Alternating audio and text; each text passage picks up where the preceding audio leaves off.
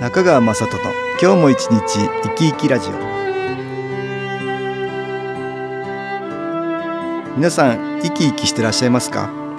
この番組では気というものを私中川雅人がいろいろな角度からわかりやすくお話をしてまいります。どうぞごゆっくりお楽しみください。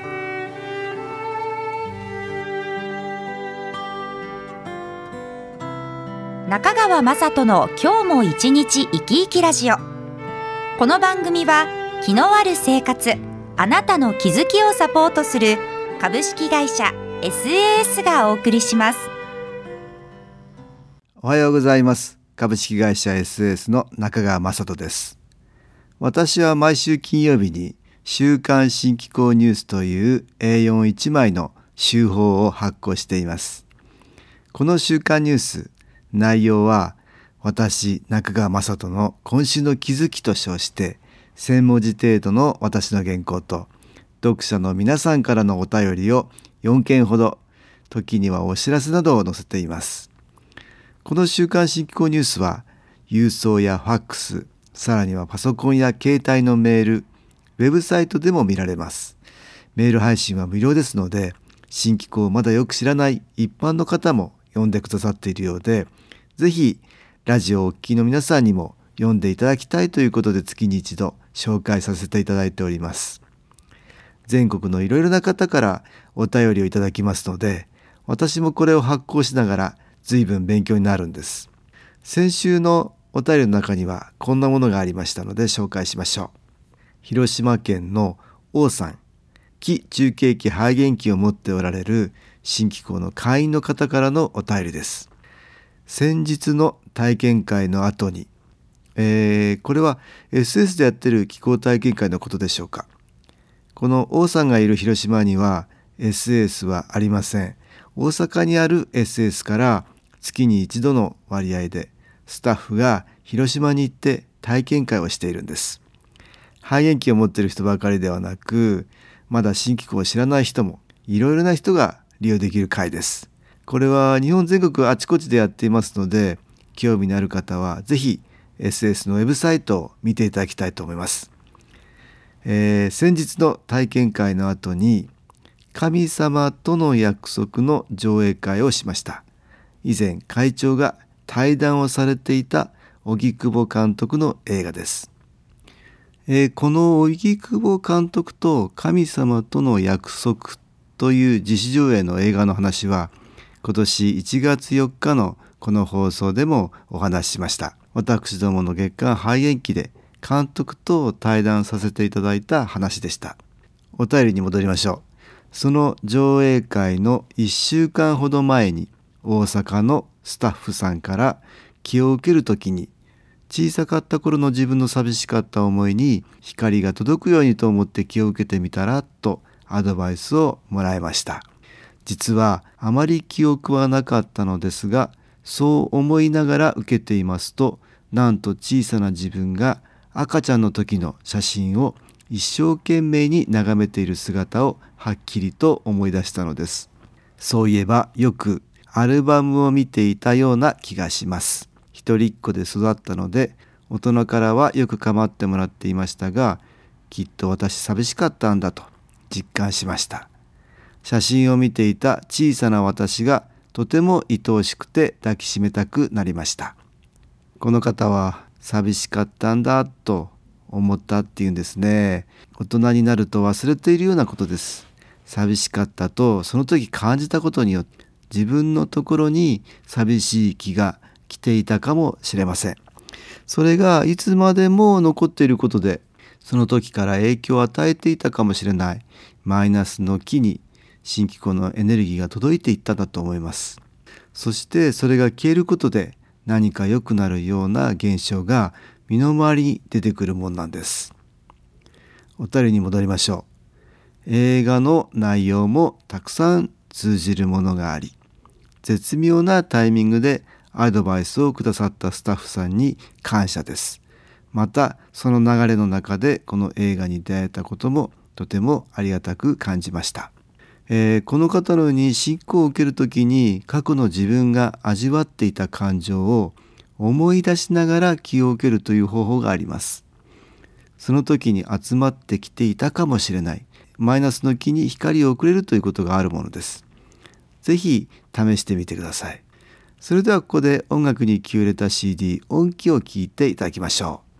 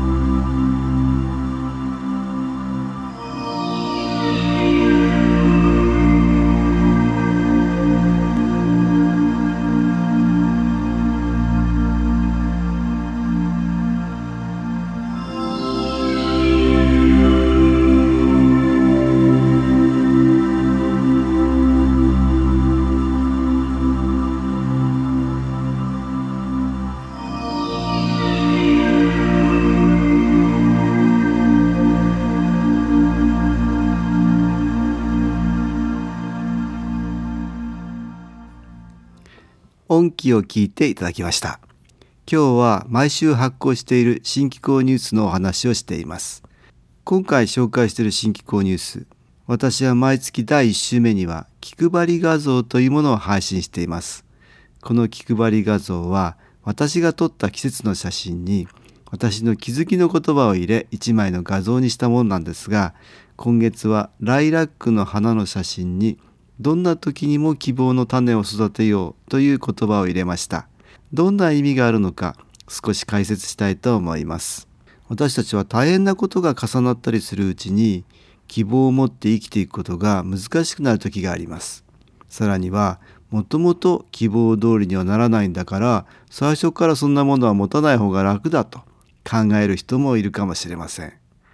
さらには、えー、ただ単に特に希望や望みもなく生きているっていう人もいるでしょう。私は気の観点から希望ということがとても大事だと考えています。どんな大変な時にも平凡な毎日であってもわずかでも希望を見いだせるということは魂の光が増えることにつながると考えているからなんです。私たちの体の中には気という見えない光のような生命エネルギーがあります。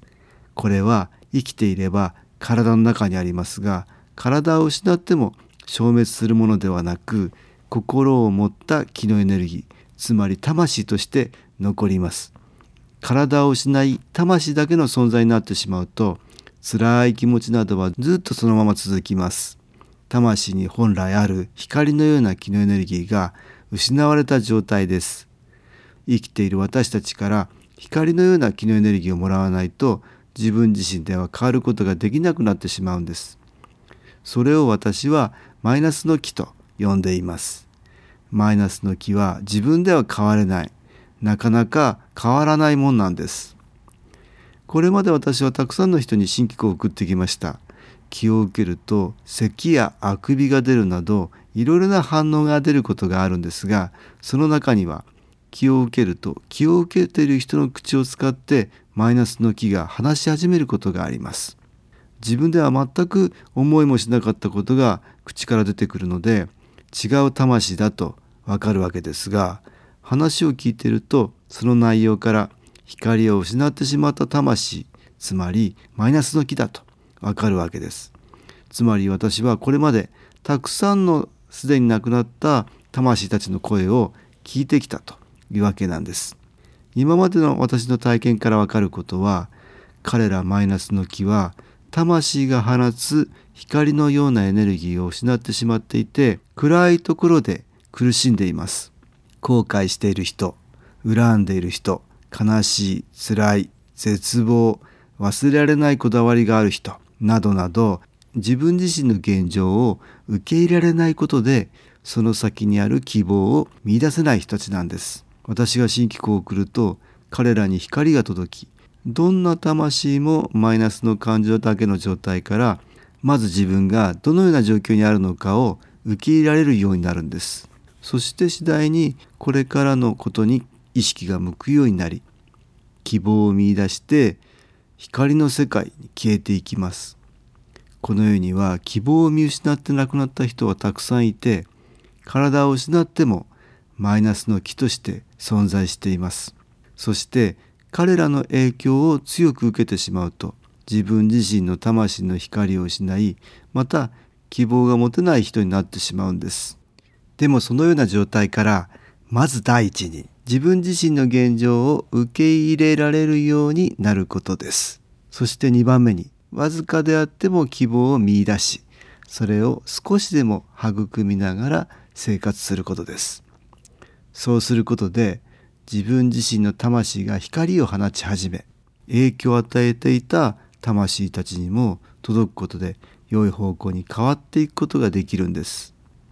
悪いことが起こっている時それはマイナスの気の影響を受けている時なんですがそんな時にも淡々と希望を持って明るく生活できれば気づきが起こり魂は輝きを増す。つまりより一層エネルギーを増して自分自身ばかりではなく縁のあるところから順番に亡くなっている魂たちにも光が届いていくということなんです。新機構のエネルギーを利用できることでさらにそれが加速されます。ですからこの気を利用しながらどんな時にも希望の種を育てるつもりで生活していただければと思うんです。是非多くの人に新機構を知っていただきたいと思います。株式会社 SS は東京をはじめ札幌名古屋大阪福岡熊本沖縄と全国7カ所で営業しています。私は各地で無料体験会を開催しています。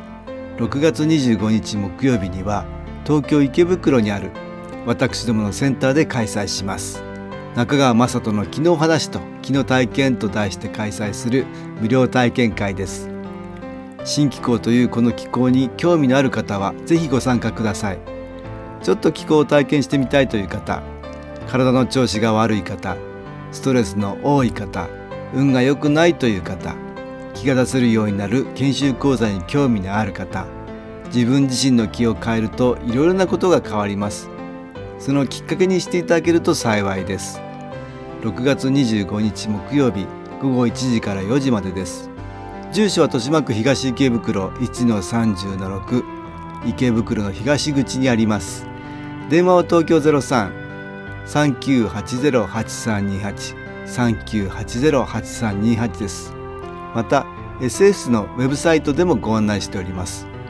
お気軽にお問い合わせください。お待ちしております。かがでしたでしょうか？この番組はポッドキャスティングでパソコンからいつでも聞くことができます。SAS のウェブサイト www. 新機構 .com 新機構は SHINKIKO または FM 西東京のページからどうぞ。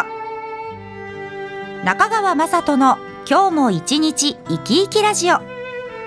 この番組は気のある生活あなたの気づきをサポートする株式会社 SAS がお送りしました。